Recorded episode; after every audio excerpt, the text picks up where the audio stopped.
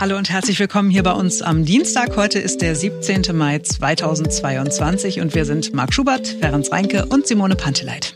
Es wäre doch richtig geil, äh, wenn man schon mit 40 in Rente gehen könnte. Äh, oh, oder ja. hätte gehen können. Bei dem einen oder anderen trifft das ja wohl eher zu weil man vorher so gelebt und gespart hat, dass es für den Rest des Lebens reicht. Wir sprechen heute mit einem Mann, der genau dieses Modell lebt. Er ist Frugalist und er sagt, jeder von uns sollte sein Konsumverhalten überdenken und dadurch viel entspannter leben. Und wir sprechen über einen Vorschlag der Berliner Grünen. Die wollen nämlich, dass am ukrainischen Unabhängigkeitstag, das ist am 24. August, dieses Jahr ein einmaliger Feiertag in Berlin ist. Jetzt beginnt ein neuer Tag.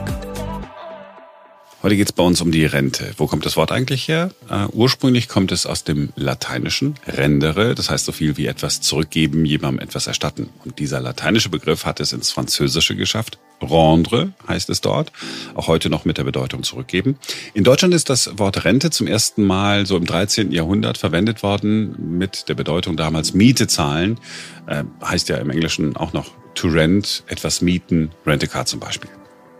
Heute verwenden wir Rente in Deutschland für unsere Altersvorsorge. Eine Leistung empfangen ohne unmittelbare Gegenleistung, also beziehungsweise die Gegenleistung haben wir ja schon bereits vorher erbracht.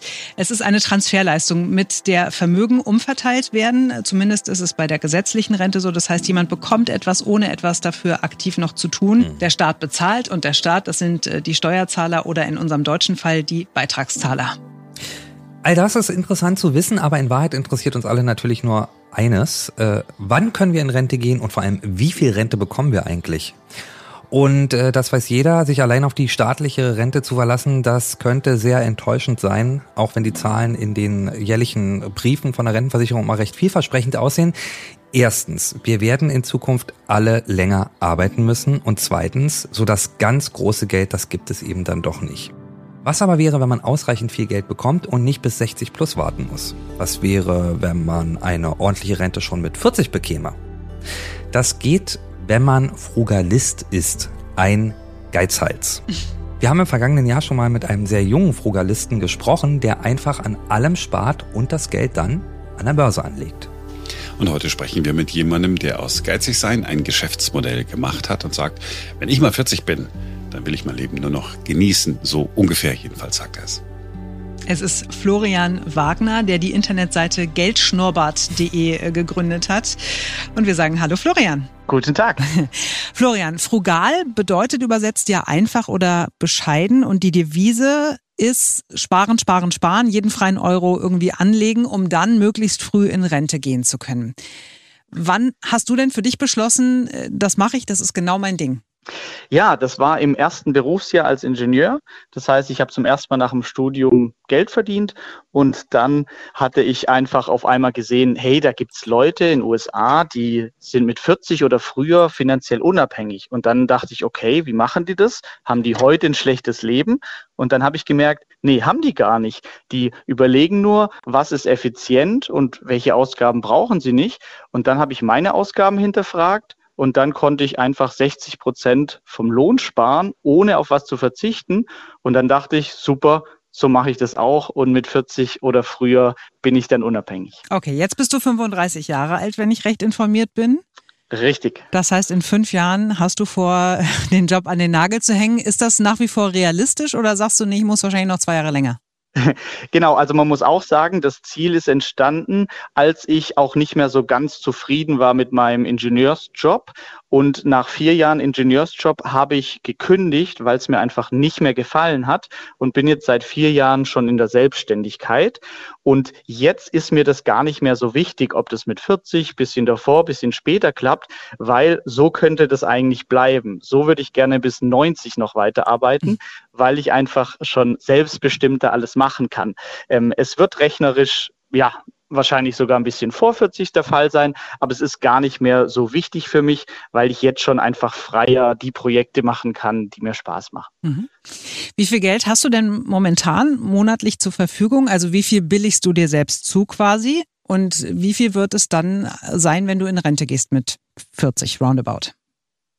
Ja, also man muss da auch wieder wichtig sagen, in Rente gehen heißt nicht auf der Couch liegen, nichts tun, sondern ich habe dann einfach nur mehr Möglichkeiten. Also die Projekte, die ich dann annehme oder mache, die müssen überhaupt kein Geld bringen, weil ich weiß, ja, das Geld ist genug so auch vorhanden. Also aktuell habe ich circa knapp 400.000 Euro investiert, Aktienmarkt, bisschen Krypto. Und wenn ich mir überlege, wie sieht mein Leben heute gut aus, ohne auf was zu verzichten, habe ich Ausgaben von rund 2000 Euro im Monat. Das heißt, das ist nicht, was ich mir so zubillige, sondern das ist wirklich, ich, ich kaufe, was ich möchte, ich gebe aus, was ich, was ich möchte und dann lande ich bei 2000 Euro, weil ich einfach schon sensibler bin und weiß, fünfmal ins Restaurant gehen macht mich nicht glücklicher als einmal und das richtig genießen. Also so ist aktuell der Stand. Okay, äh, jetzt bist du ja studierter Wirtschaftsingenieur und du hattest nach deinem Studium ein Nettoeinkommen von über 4000 Euro monatlich. Jetzt sage ich mal, da fällt es wahrscheinlich nicht so schwer, auch wirklich viel Geld zur Seite zu legen. Die meisten verdienen aber nicht mal halb so viel, wie du damals verdient hast. Äh, wie kann man das denn auch als geringer Verdiener schaffen, als Frugalist äh, ja, Geld beiseite zu legen und dann eben auch mit 40 in Rente zu gehen? Ähm, genau, da auch ganz wichtig. Ähm, als also mit einem Ingenieursgehalt, das überdurchschnittlich ist, ähm, ist also ich kenne auch Kollegen, die haben es geschafft, ein Ingenieursgehalt komplett auszugeben. Äh, und für diese Leute ist so eine Rente mit 40 viel realistischer, als sie denken. Ähm, wer jetzt ähm, Mindestlohn verdient, für den ist äh, Unabhängigkeit mit 40 nicht realistisch, muss man auch klar sagen. Trotzdem glaube ich, dass das Fugalismuskonzept für jedes Einkommensniveau sinnvoll ist, weil wenn ich jetzt zum Beispiel Mindestlohn verdiene und mich dann, dann muss sowieso schon meine Ausgaben sehr effizient haben, weil anders geht's gar nicht. Aber da sind die Ziele einfach andere. Nicht Rente mit 40, aber vielleicht mehr finanzielle Sorglosigkeit, weil ich nicht mehr im Dispo bin, weil ich jetzt auf einmal einen Puffer habe. Wenns Auto kaputt geht, weiß ich, es bricht nicht alles zusammen, ich habe da was. Also die Ziele sind unterschiedlich, aber für jeden ist es, glaube ich, sinnvoll, dass er weiß, was, welche Ausgaben in meinem Leben bringen mir langfristig wirklich viel und was mache ich nur so blind äh, Impulskäufe oder aus dem Konsumdenken heraus. Aber ich behaupte mal, dass ganz viele Menschen, auch viele unserer Hörer, sowieso schon irgendwie genau hingucken, wofür sie ihr Geld ausgeben und dann haben sie vielleicht auch noch Kinder und dann geht das Auto oder die Waschmaschine kaputt. Also ich glaube nicht, dass die meisten Menschen so in Saus und Braus leben und ähm, dass die von daher auch gar nicht so viel jeden Monat zurücklegen können. Was machen die? Mhm. Ja, also der, der, der beste oder viele sagen immer, ja, wenn ich in einer teuren Stadt äh, lebe, geht's nicht oder wenn ich Kinder habe, geht's nicht. Und daher habe ich in dem Buch Rente mit 40 auch einfach echte Menschen interviewt, ähm, Familien äh, oder Singles, Familien mit Kindern, so jegliche Konstellation. Und die haben das ebenfalls geschafft, also gezeigt, es geht. Ähm, aber was man auch sagen muss, das ist kein normales Ziel. Also wer so ein Ziel hat, der muss auch viel, viel mehr tun als alle anderen, was ja auch irgendwie logisch ist. Das heißt, die haben Nebenjobs noch gemacht, haben eine Website aufgebaut über ein Thema, um online noch Geld zu verdienen. Also die haben sehr, sehr viel gemacht. Aber ähm, dieser Überblick über die Finanzen, der würde wirklich sehr vielen helfen, weil die meisten, die haben irgendwie ein schlechtes Gewissen auch beim Geld ausgeben. Also ein Beispiel, jemand hat Eishockey-Trikots gesammelt, den ich mal interviewt hatte. Und dann hat er gesagt, ja, er weiß, er, er sollte da nicht so viel ausgeben, er will auch gar nicht wissen, wie viel das ist, äh, aber es macht ihm Freude. Und dann habe ich auch gesagt, na ja, wenn man mal ehrlich zu sich sein würde und wirklich alle Kosten im Monat mal vor sich hat und da glaube ich wirklich, dass die meisten es nicht wissen. Man weiß Miete, Telefon, aber Essen, Trinken, Freizeit, Feierabendbierchen, Urlaub, Klamotten. Wenn man das mal vor sich hat, allein das zu sehen, bewirkt oft, oh, ich wusste gar nicht, dass 300 Euro in Eishockey-Trikots fließen. Es würden vielleicht auch 150 reichen. Dafür hätte ich 150 mehr Geld für eine andere Kategorie. Also dieses Bewusstsein hilft sehr vielen. Und dann geht es einfach drum, was ist so die perfekte Balance aus? Ich gebe heute Vollgas und mache noch Nebenjobs, Zusatzeinkommen versus ich möchte heute auch schon viel Zeit mit Kindern und so verbringen. Das ist ja alles eine persönliche Abwägung. Hm. Meine Sorge wäre in dem Fall auch, also ich arbeite mir äh, sonst was wund und äh, gebe Vollgas, wie du das sagst, und ähm, gehe dann mit 40 in Rente und kriege mit 42 gesagt, tut uns leid, Sie haben eine schlimme Krankheit und Sie werden nicht mehr lange leben. Und dann mhm. habe ich mein das kurze Leben, was ich hatte, verplempert damit irgendwie vorzusorgen, vorzusorgen, vorzusorgen für eine Zeit, die ich dann möglicherweise gar nicht mehr erleben kann. Also hast du diese mhm. Sorge gar nicht? Ähm, äh, nee, habe ich nicht, aber ist ein wichtiger Punkt, weil wenn man mal anfängt und überlegt, wo kann ich noch mehr sparen, wie kann ich investieren, dann besteht die Gefahr, dass man für dieses zukünftige Ich lebt, das dann so toll und frei ist, aber heute das Leben vergisst. Und genau, wie du sagst, morgen kann man auf Autounfall haben und dann ist es vorbei. Ähm, deshalb ganz wichtig bei allen Sachen, auch die ich entscheide, ist, ich lebe heute schon so, ähm, dass es perfekt für mich ist. Also ich gönne mir Sachen oder sag, hey, wir sind nur einmal in dem Alter, das machen wir jetzt einfach.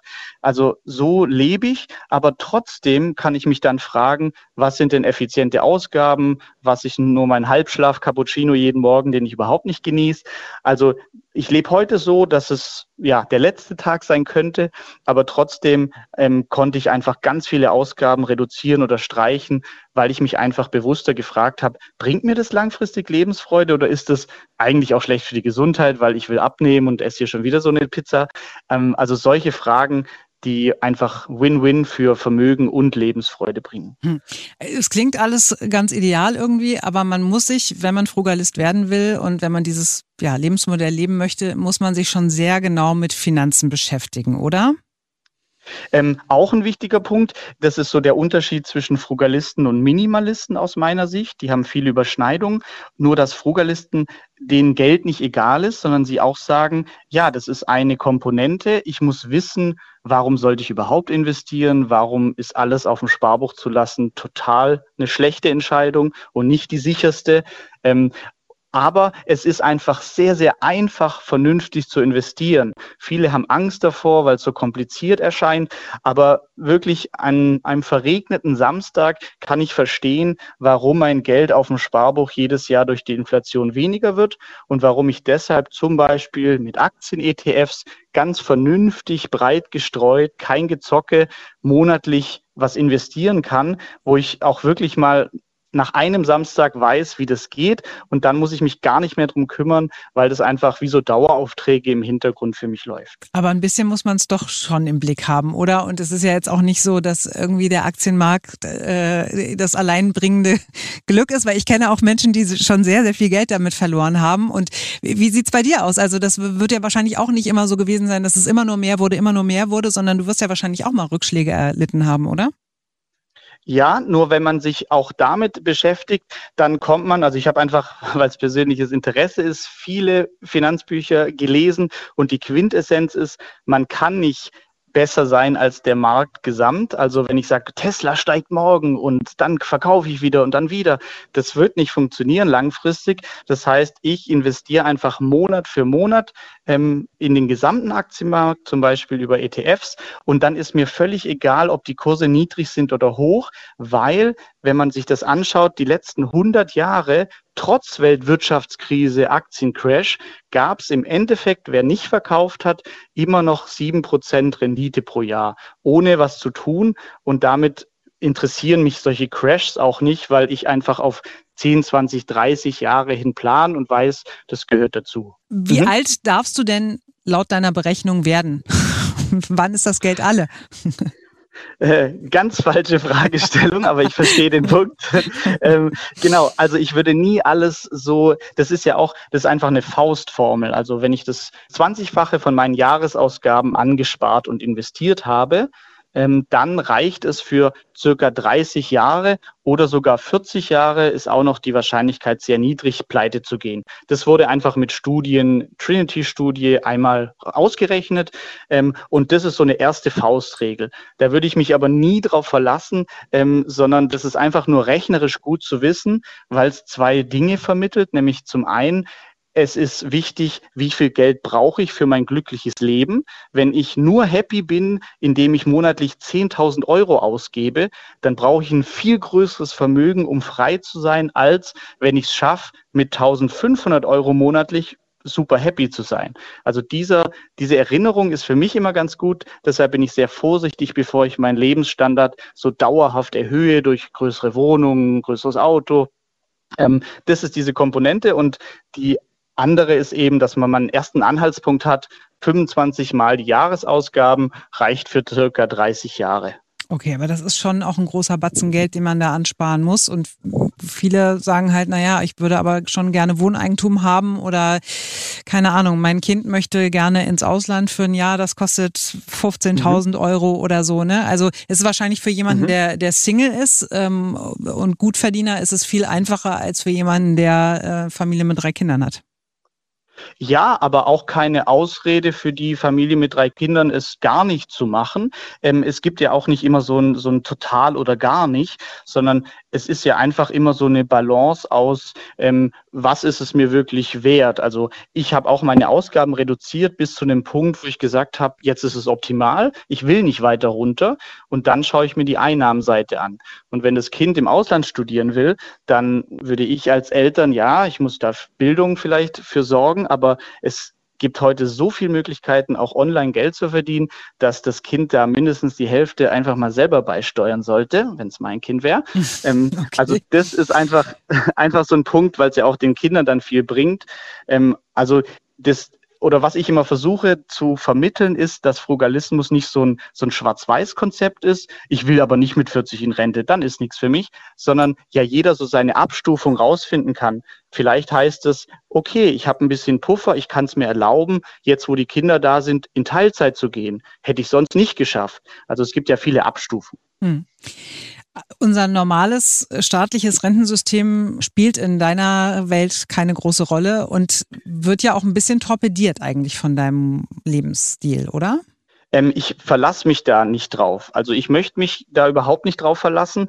Das ist so ein Bonus dann obendrauf. In meinem Fall, ähm, ja, selbstständig muss ich sowieso quasi privat vorsorgen, aber auch im Angestelltenjob ähm, würde ich mich einfach nicht darauf verlassen, weil ja, es ist immer nicht, nicht gut, sich auf andere verlassen zu müssen. Mhm. Deshalb ähm, war meine Intention auch, hey, ich baue mir das privat selbst auf. Alles, was dann zusätzlich vom Staat kommt, ist ein Bonus, aber ich bin da nicht drauf angewiesen.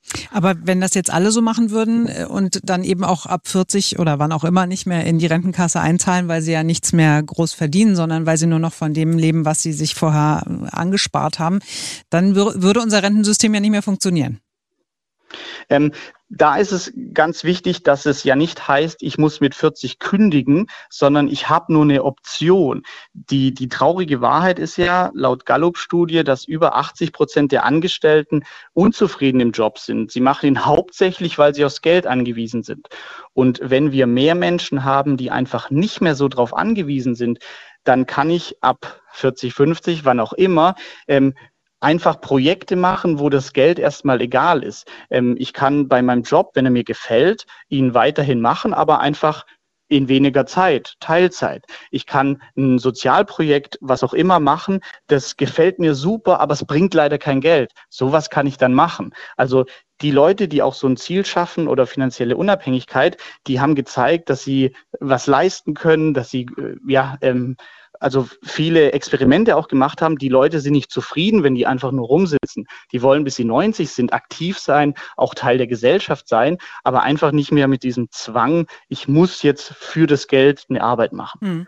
Aber das sind Argumente, die ich auch gehört habe von äh, Leuten, die das bedingungslose Grundeinkommen befürworten. Wärst du da auch für? Ähm, also ich, dadurch, dass ich ja wieder das große Ganze nicht beeinflussen kann direkt, ähm, baue ich mir so ein bedingungsloses Grundeinkommen selbst auf. Das mhm. ist ja quasi auch so die, die Frugalismus-Idee. Ähm, ob ich das ich bin mir noch unschlüssig, ob das so die richtigen Anreize setzt, ein bedingungsloses Grundeinkommen, wenn das flächendeckend einfach ausgerollt werden würde. Aber generell befürworte ich das sehr, weil man dann einfach auch im Job bessere Arbeit macht, weil wenn man die, den Job nur fürs Geld machen würde, wird man einfach nicht mehr kommen, weil man das Geld ja nicht mehr braucht. Also es würde auch für die Unternehmen zu motivierteren Arbeitern führen, wenn wir nicht alle so abhängig vom Zwang Geld verdienen zu sind. Ich habe einen schönen Spruch gelesen, der lautet, wer Frugalist werden will, darf A seinen Job nicht besonders lieben und B muss er Konsum blöd finden. Ist das so? Mhm.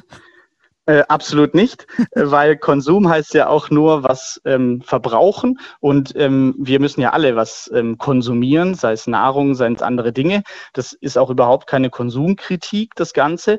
Aber die Frage ist, was wir konsumieren. Wenn ich irgendwie die Schnäppchen, ich, ich kaufe mein, mein Billigfleisch in Massen jeden Tag, ähm, sowas ist schlecht für die Umwelt, für meinen Körper und für den Geldbeutel. Wenn ich, wie ich, ähm, einfach umgestellt habe und sage, ja, ich esse gerne Fleisch, aber ich esse es jetzt vielleicht einmal in der Woche, aber wenn ich es dann esse, kann ich tolle Qualität kaufen und gebe trotzdem in Summe weniger aus. Also dieser Punkt ist, dass das Konsumverhalten sich einfach ändert. Statt Billigprodukten mehr Qualität, aber einfach nicht mehr so häufig. Und mit dem Job, wer seinen Job liebt oder einen Job gefunden hat, der ihm gefällt, der hat die perfekten Voraussetzungen, weil er kann motiviert arbeiten, kann trotzdem investieren und später hat er einfach den Luxus, dass er sagt, okay, Kinder sind gerade wichtig, ich nehme mir mal ein Jahr frei oder ich mache Teilzeit, aber ich möchte trotzdem bis, solange es die Gesundheit zulässt, den Job machen. Nur leider ist einfach die traurige Wahrheit, dass die Mehrheit den Job nicht gerne macht, laut Studien und hauptsächlich wegen dem Geld. Hm. Also abschließend sagst du, äh, es kann nicht nur jeder Frugalist werden, sondern jeder sollte auch Frugalist werden, weil es einen in irgendeiner Form befreit. Ähm, genau, es, weil Frugalismus hat für mich einfach nur als Ziel, das bestmögliche Leben zu gestalten. Und dazu muss man lernen, wie man investieren kann, was wirklich viel leichter ist, als man denkt. Und es bringt extrem viel, wenn man sich fragt, bringt mir dieser nächste Pauschalurlaub auf Malediven total viel, um schöne Instagram-Fotos zu machen? Oder wäre ich nicht nachhaltig glücklicher, wenn ich mit drei Kumpels in die Berge zum Wandern fahre und den Rest des Geldes investiere? Ähm, also solche Fragen sich zu, zu, zu fragen, oder bin ich in meinem Job glücklich? Wäre es vielleicht besser, ich wechsle meinen Job, auch wenn er weniger Geld bringt. Dafür habe ich viel mehr Energie am Feierabend und am Wochenende. Solche Fragen, glaube ich, können das Leben von uns allen besser machen. Florian, ich danke dir ganz herzlich fürs Gespräch und äh, werde mich bestimmt noch mal bei dir melden, weil mich das natürlich interessiert, wie das so weitergeht und äh, ob du tatsächlich mit Sehr 40 äh, theoretisch in Rente gehen könntest. Es klingt nicht so, als ob du es wirklich tun wirst, aber äh, alleine die Möglichkeit dann zu haben, das ist schon ein bisschen cool, muss man sagen. Total. Vielen, vielen Dank ja. für das Gespräch, ja? Alles klar. Gut, ja. tschüss. Ja. In Deutschland geht es ja ziemlich äh, ungerecht zu. In Bayern und in Baden-Württemberg gibt es zwölf gesetzliche Feiertage. In anderen Bundesländern gibt es nur elf oder in noch mehr Bundesländern gibt es nur zehn Feiertage. Dann kommen dann teilweise noch regionale Feiertage dazu. Nordrhein-Westfalen zum Beispiel äh, Karneval, je nachdem, wo du dann da wohnst. Und das bedeutet, es gibt Orte in Deutschland, da muss man weniger arbeiten für dasselbe Geld, wenn denn all diese Feiertage auf einen Werktag fallen. Und Berlin gehört zu den Bundesländern, die nur zehn Feiertage haben. Bis jetzt allerdings. Jetzt gibt es einen Vorschlag der Berliner Grünen, die sagen, dass man doch am 24. August in diesem Jahr einmalig einen weiteren Feiertag quasi einschieben könnte. Es ist der ukrainische Unabhängigkeitstag und die Begründung ist, so viele Ukrainer sind nach Berlin gekommen, mit denen gemeinsam könnten wir ihren Unabhängigkeitstag feiern. Wir könnten an dem Tag unsere Solidarität bekunden und es könnte auch so ein bisschen ein Dankeschön sein für die Zivilbevölkerung, die sich ja sehr engagiert hat in den letzten Wochen. Also grundsätzlich würde ich ja sagen, ähm, bei einem zusätzlichen Feiertag, da sagt man erstmal nicht nein, ne? den nimmt man gerne mit, aber ich finde die Idee trotzdem irgendwie, ich finde sie irgendwie schief, ich weiß nicht, also ähm, warum sollten wir einen Tag frei haben, um die Ukrainer sozusagen zu unterstützen bei ihrem Unabhängigkeitstag? Ich meine, das geht doch auch ohne, dass wir frei haben. Auf jeden Fall.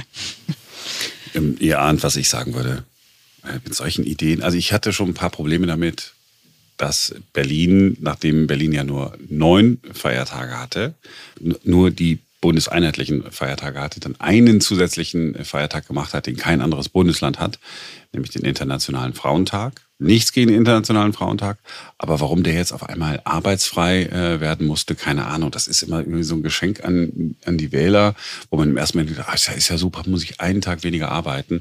Wir haben Pandemie gehabt, ja, Firmen haben äh, dicht machen müssen. Alles, alles Mögliche in Sachen äh, Wirtschaft ist finanziert worden aus Steuergeld. Und dann kommt man mit so einem Vorschlag, ich, äh, ich weiß es nicht, ist irgendwie alles so bemüht, irgendwie, keine Ahnung, I don't know. Es drängt sich so ein bisschen der Verdacht auf, dass es tatsächlich so eher so in Richtung des Wählers gedacht ist und weniger in Richtung der Ukraine. Und ich, mich erstaunt es auch ein bisschen, weil vor kurzem hat ja Katja Kipping, Berlins äh, Arbeits- und Sozialsenatorin, den Vorschlag gemacht, dass Feiertage, die auf den Sonntag fallen, mhm. äh, nachgeholt werden. Ne? Und da hat die Wirtschaft, die Unternehmerverbände haben gesagt, auf gar keinen Fall, ey, wir sind so gebeutelt nach Corona, wir müssen jetzt jeden Tag mitnehmen. Das bedeutet für uns wirklich riesige Ausfälle und bitte, bitte nicht. Und jetzt auf einmal kommen die Grünen an und sagen, ach, wollen wir nicht auch noch einen zusätzlichen Feiertag machen? Und die Linken sagen, ja, geil, finden wir voll gut, weil, also, und wir können ja auch nochmal den Vorschlag von Frau Kipping diskutieren, das haben wir noch gar nicht zu Ende diskutiert.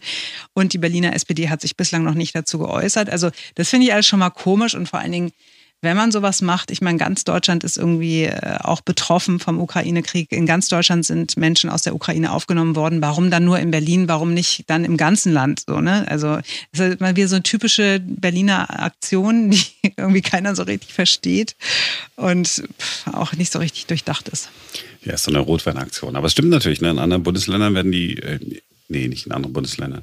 Aber es stimmt natürlich, in anderen äh, europäischen Ländern werden die Feiertage ja zum Beispiel nachgeholt. Dieser äh, Kipping-Vorschlag äh, ist ja irgendwie alles äh, irgendwie ganz nett. Aber vielleicht ist mal ganz interessant zu gucken, wie viele Tage arbeitet man denn? Da muss man ja die Feiertage zusammennehmen und auch die Urlaubstage, die die Menschen so im, im Schnitt haben. So, und wenn man sich das anguckt, da sind wir in Deutschland fast ganz oben. Nur in der Slowakei haben die Menschen mehr frei. Die haben zwar weniger Urlaubstage, aber deutlich mehr Feiertage. Es sind ja, kann ich das hier richtig sehen? Der Grafik sind es 15 oder 16? Kann man jemand mit einer Brille drauf gucken? Es sind 16 tatsächlich, ich muss aber auch ganz genau hingucken. Es sind 16 Feiertage und sie haben im Durchschnitt, mein Gott, sind diese Zahlen klein.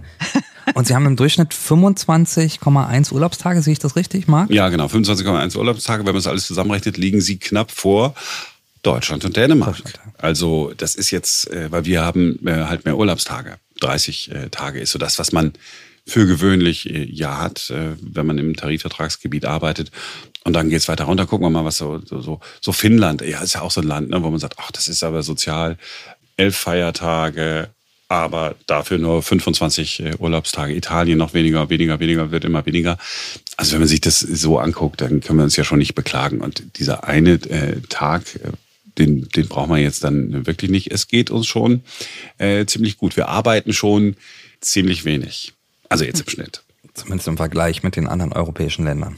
Und wir können uns ja alle schon mal auf nächste Woche freuen, denn nächste Woche Donnerstag kommt der nächste gesetzliche Feiertag. Christi Himmelfahrt ist arbeitsfrei in Deutschland und wir haben geguckt, sehr arbeitnehmerfreundlich wird 2024 wieder sein, denn dann wird kein einziger der neuen äh, deutschlandweiten Feiertage auf ein Wochenende fallen. Ach, dann geht das wieder so richtig los, wenn man da Arbeitgeber ist und einen Dienstplan machen muss. Ich habe das ja früher mal machen dürfen. Das war mir sehr, sehr freundlich, weil diese Brückentagsberechnungsgeschichten, auf den Gedanken kommt ja jeder mhm. Anfang des Jahres, manche auch äh, später im Jahr. Und da sagen, aber da würde ich gerne noch, kann ich da den Brückentag vielleicht nehmen? Ja, genau. Jetzt, nachdem alle anderen Mitarbeiter äh, schon den Brückentag genommen haben, möchtest du jetzt auch noch, dann lass doch einfach den Betrieb schließen ja, wir machen einfach gar nichts mehr. Und weil das alles so schön ist, nicht mehr zu arbeiten, bleiben wir einfach ganz zu Hause. Auch für die Tage drauf. Ja, ich, das ist mir alles diese, mein, ach, da habe ich einen Tag frei. Ja, mein Gott, ey, Leute, wenn ihr keinen Bock auf euren Job, aber ja, gut. Nee, ich weiß, wird schon wieder reaktionär. Ich darf wieder nichts sagen. Der gerechte Zorn des Mark Schubert. Nein, es ist kein Zorn. Es, ist nur eine Beobachtung, die ich mit euch geteilt habe. Und ich habe Vielen mich Dank gebremst dafür. und bin total entspannt und gut drauf. Das war's für heute von uns. Äh, wir freuen uns, wenn ihr uns eine Bewertung gebt. Bei Apple Podcasts zum Beispiel. So vier bis fünf Sterne wäre total nett. Kostet euch gar nicht so viel, aber für uns äh, ist es ganz toll, bedeutet es sehr viel. Und äh, wenn es euch nicht so gut gefallen hat, dann spart euch die Bewertung, sondern schreibt uns einfach eine E-Mail. An podcast.einneuertag.com. Macht's gut, wir sind morgen wieder für euch da, denn dann ist wieder ein neuer Tag. Tschüss. Ciao, ciao.